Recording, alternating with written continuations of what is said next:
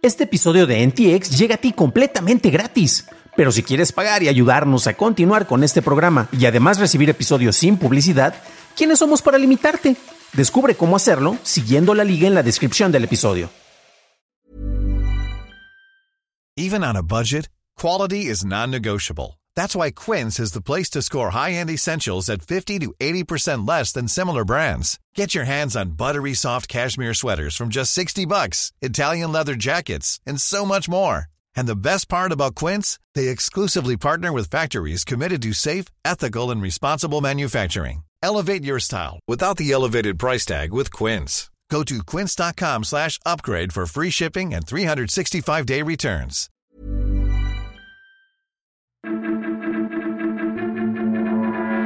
Apple TV Plus gana su primer Oscar y WhatsApp deja de soportar teléfonos viejos. Estas son las noticias de Tecnología Express con la información más importante para el 28 de marzo de 2022.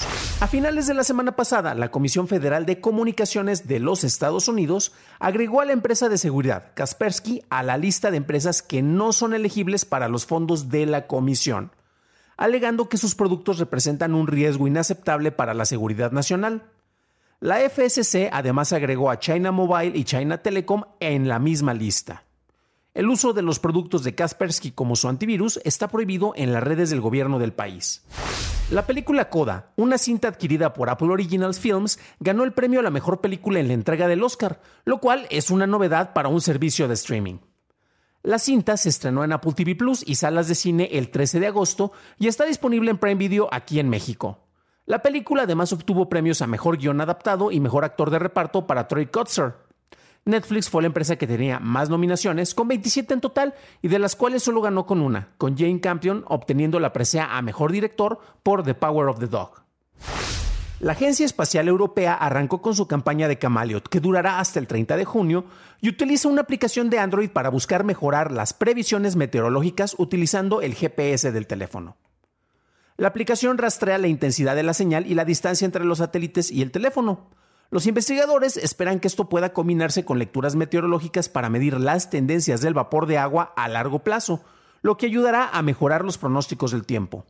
Los usuarios eligen cuándo comenzar a registrar datos en la aplicación y la aplicación mantiene una tabla de clasificación para los usuarios que metan más registros, los cuales podrán ganar premios. HBO Max introdujo la opción de reproducción aleatoria en su servicio. Con esta opción se reproducirá un episodio al azar de una serie seleccionada. Entre las series que ofrecerán esta opción están ER, Adventure Time, Rick and Morty, Curb Enthusiasm, The Office, The Big Bang Theory, entre otras. WhatsApp actualizó sus políticas de privacidad, con lo que se incorporarán varios teléfonos a su lista de equipos que dejarán de tener soporte a partir del 31 de marzo. Los mismos son versiones con sistemas operativos viejos. WhatsApp dice que para seguir funcionando tu teléfono debe de contar con Android 4.1 en adelante, iOS 10 en adelante y iOS 2.5 en adelante. Los teléfonos que dejarán de ser soportados por el servicio de mensajería son los Samsung Galaxy Trend Lite, el S3 Mini, el Xcover 2, el Galaxy Core y por parte del G están el Lucid 2, así como varios de la línea Optimus como el FF7, el L32 Dual, el L42, el L22, el F3Q y el L32 Dual E435.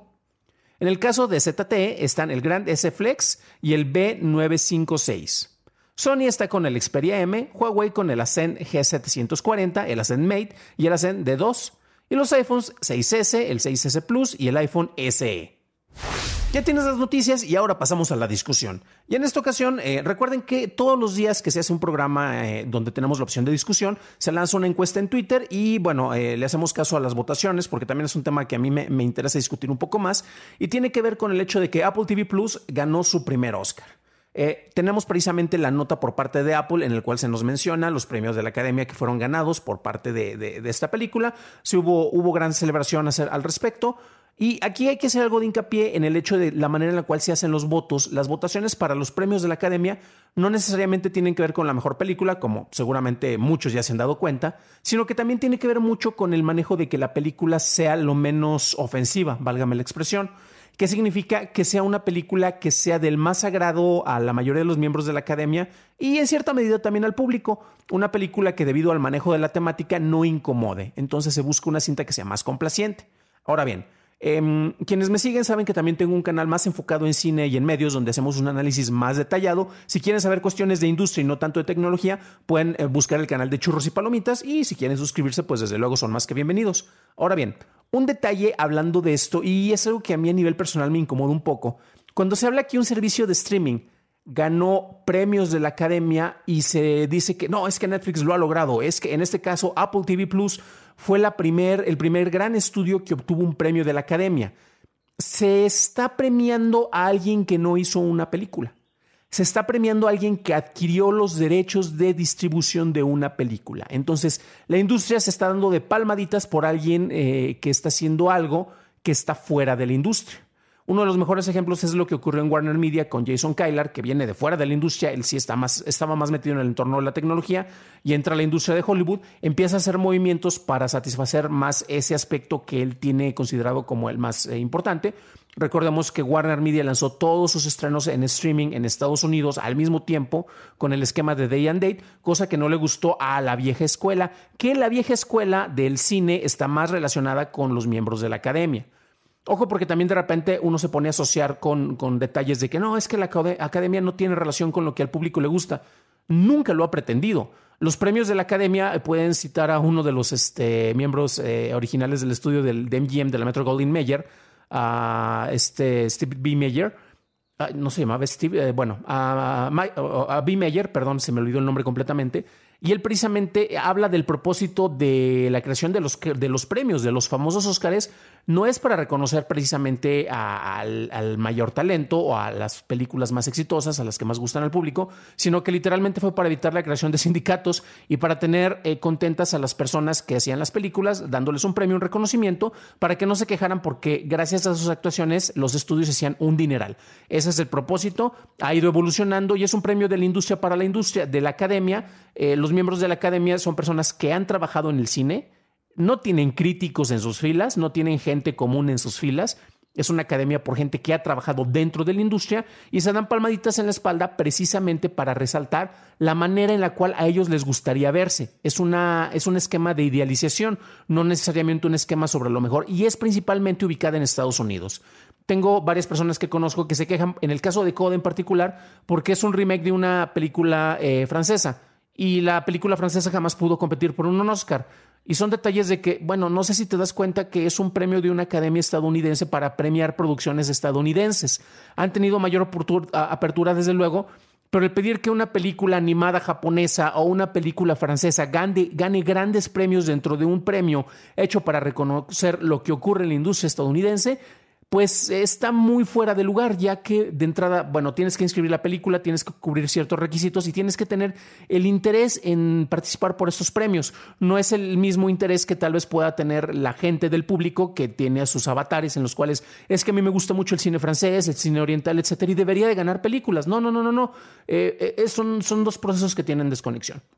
Ahora bien, yo mencionaba y unas ligas que voy a compartir precisamente en, en la discusión eh, tenemos este comentario precisamente por parte de eh, Sergei Klebnovic, Kleknibov, eh, escribiendo para Forbes y en el cual habla de que por qué precisamente Netflix y Disney estaban este, para tener grandes brincos después de los Oscars. Y nos da algunos números y algunas cifras este, interesantes. Recordemos que The Power of the Dog, que honestamente no es una película tan genial, a muchos les gustó, pero fue más debido al manejo de la temática que tiene, por lo cual muchos empezaron a, apoyarla, no necesariamente porque tenga gran calidad, o sea, hay otras películas que tienen mejor, mejor calidad, pero de, entonces Netflix fue la, quien empezó a impulsarlo más y muchos se treparon ahí.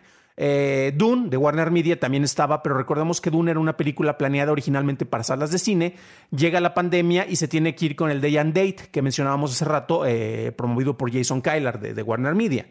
Netflix fue nominada eh, para 27 premios. La mayoría, eh, bueno, estos premios, Netflix es el que ha tenido más nominaciones a la historia. Ahorita vamos a ver a nivel histórico cuántos ha tenido. Em, Disney eh, tuvo 23 nominaciones, Warner Media con HBO Max tuvo 16, Apple TV Plus con 6 y fue el que ganó más. Y Amazon Studios 4 y Paramount tuvo una, ¿no?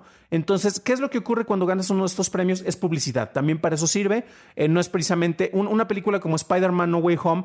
No es una película que necesite más promoción y más publicidad y este no es el tipo de premios que les debe de interesar, aunque a muchos de las personas que disfrutaron esa película, que disfrutamos esa película, me incluyo, eh, pues sabemos que a final de cuentas está en otra liga, o sea, eh, es más para los premios de MTV, los premios de popularidad, etcétera. Aunque los Oscars también mostraron parte de su desensibilidad al tener encuestas en Twitter eh, una para el momento cinematográfico más importante y lo ganó, eh, oh sorpresa, para sorpresa de nadie, este, una película de Zack Snyder, y otro para la mejor película o película más popular eh, con encuesta en Twitter. ¿Y saben quién la ganó? Zack Snyder, porque tiene un culto de seguidores muy fiel y que votaron por, pues ahora sí que por el autor. Si hubiera habido un premio por votación popular para el mejor caballo que aparece en una película y se hubiera podido nominar a Zack Snyder, lo hubiera ganado. Si hubiera habido una categoría para la mejor música original o para la mejor foto de Instagram o para cualquier cosa donde hubiera aparecido Zack Snyder, su culto de seguidores, eh, si esa premiación se basara en votos en Twitter, se hubiera ido detrás de ellos y hubiera votado. Entonces, eh, eh, es muy interesante y también se muestra una desconexión por parte de, de la industria. Pero bueno, eh, vamos a comparar dos cuestiones. Ya vimos cuántos cuántas eh, son las nominaciones que se tuvo este año. Netflix fue la que tuvo más nominaciones y fue la gran perdedora, si nos podemos poner a considerarlo. Eh, el año pasado, ¿qué es lo que ocurrió? bueno, tenemos las nominaciones. Apple TV tuvo únicamente dos. Greyhound, gran película, esa era para salas de cine. Y Wall Walkers, que fue la mejor película animada pero Disney tiene que ganar porque Disney, ¿no? HBO Max tuvo siete, una de esas, una gran película es precisamente de la de Black Messiah, tremenda película que únicamente se pudo ver primero en streaming y bueno, después llegó a algunas salas de cine. Disney tuvo 8, eh, Hulu tuvo 9, un servicio que no tenemos disponible aquí, pero parte de su catálogo ya se puede ver en México a través de Star Plus, que es de Disney.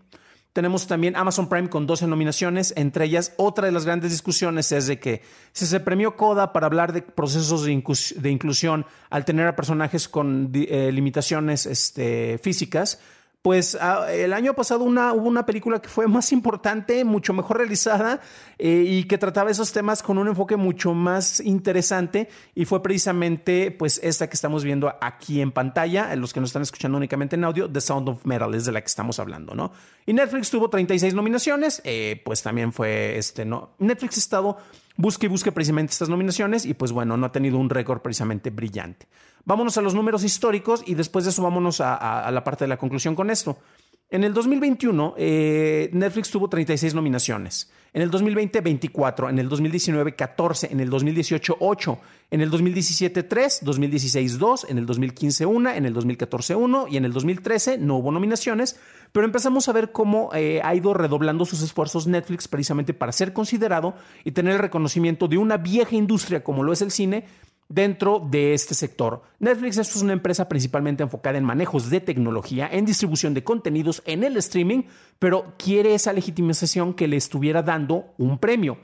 Apple TV Plus se les adelantó y eh, invirtió, creo que les costó 26 millones de dólares por la adquisición de los derechos de distribución de la película de Coda, una película que no hizo Apple TV Plus, pero que compró los derechos y con esos tiene el mismo derecho de reclamar de que, ah, mi película ganó el premio.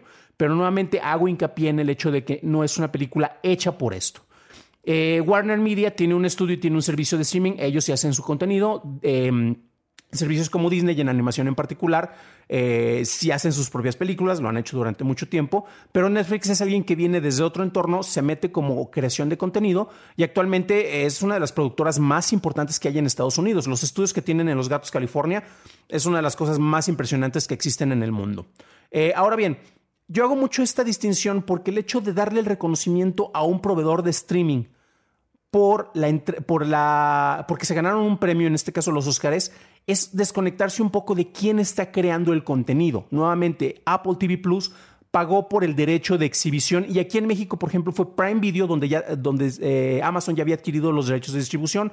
Pasó lo mismo en varios países, pero en Estados Unidos son premios nuevamente estadounidenses enfocados en el público estadounidense. La distribución estuvo a través de Apple TV Plus. Ahora bien, los estudios, eh, de repente tienes muchas coproducciones eh, y entre ellos eh, pues se distribuyen tal vez el reconocimiento, por decirlo de alguna manera, por el estudio, pero ellos son los que están creando el contenido que se está consumiendo en este caso en forma de películas. Ahora bien, si nos podemos analizar, esta es una revisión del 2021 por parte de Statista, los estudios no los streamers, que son, sino que los estudios que son los que crean este contenido, quienes han obtenido más Óscares. Y en este caso es Columbia Pictures con 12, Paramount con 11, 20th eh, Century Fox con 9, Metro Goldwyn Mayer con 9, que ya va a ser parte de, de, Amazon, Universal con 9, Warner Brothers con 9, Searchlight Pictures con 5, Miramax con 4, eh, DreamWorks con 4, Orion con 4, y ahí después tenemos The Weinstein Company, Slesnik International Pictures, RKO, RKO, perdón, Samuel Goldwyn Productions, A24, y bueno, es interesante porque estos son los premios eh, eh, por mejor película.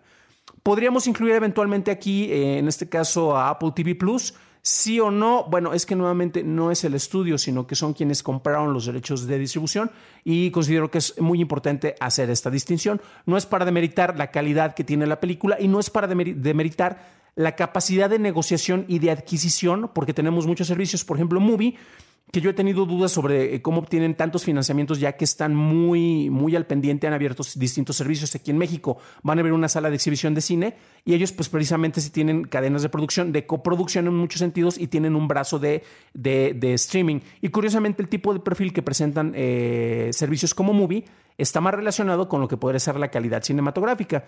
No necesariamente se ve reflejado en los premios por los aspectos que ya mencionamos. Pero tú qué opinas al respecto? ¿Consideras que Apple TV Plus... Eh, fue la gran revelación gracias a que se les adelantaron a todos los servicios de streaming y con menos de tres años que ha tenido en funcionamiento como plataforma creadora de contenidos rebasó a Netflix que ha estado desde el 2013, prácticamente durante nueve años. ¿Consideras que eso es positivo? ¿Es negativo? ¿Cuál de tus servicios de streaming crees que tiene la mejor calidad de contenido? Déjalo en los comentarios.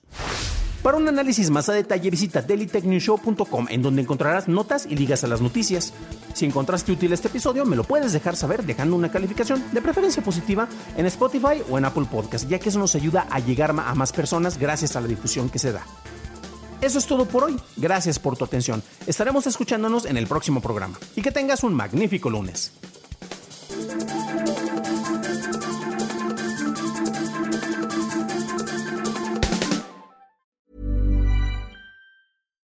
If you're looking for plump lips that last, you need to know about Juvederm lip fillers. With Juvederm Volbella XC and Juvederm Ultra XC, your lip look, whether it's subtle or bold, can last up to one full year with optimal treatment and no additional maintenance. Find a licensed specialist and see if it's right for you at Juvederm.com today. That's J U V E D E R M.com. Add fullness to lips in adults over 21 with Juvederm Volbella XC or Juvederm Ultra XC. Do not use if you have severe allergies or a history of severe allergic reactions, or if you're allergic to lidocaine or the proteins used in Juvederm. Tell your doctor if you have a history of scarring or taking medicines that decrease the body's immune response or that can prolong bleeding. Common side effects include injection site redness, swelling, pain, tenderness, firmness, lumps, bumps, bruising, discoloration, or itching. As with all fillers, there's a rare risk of unintentional injection into a blood vessel, which can cause vision abnormalities, blindness, stroke, temporary scabs, or scarring. For full important safety information, visit juvederm.com.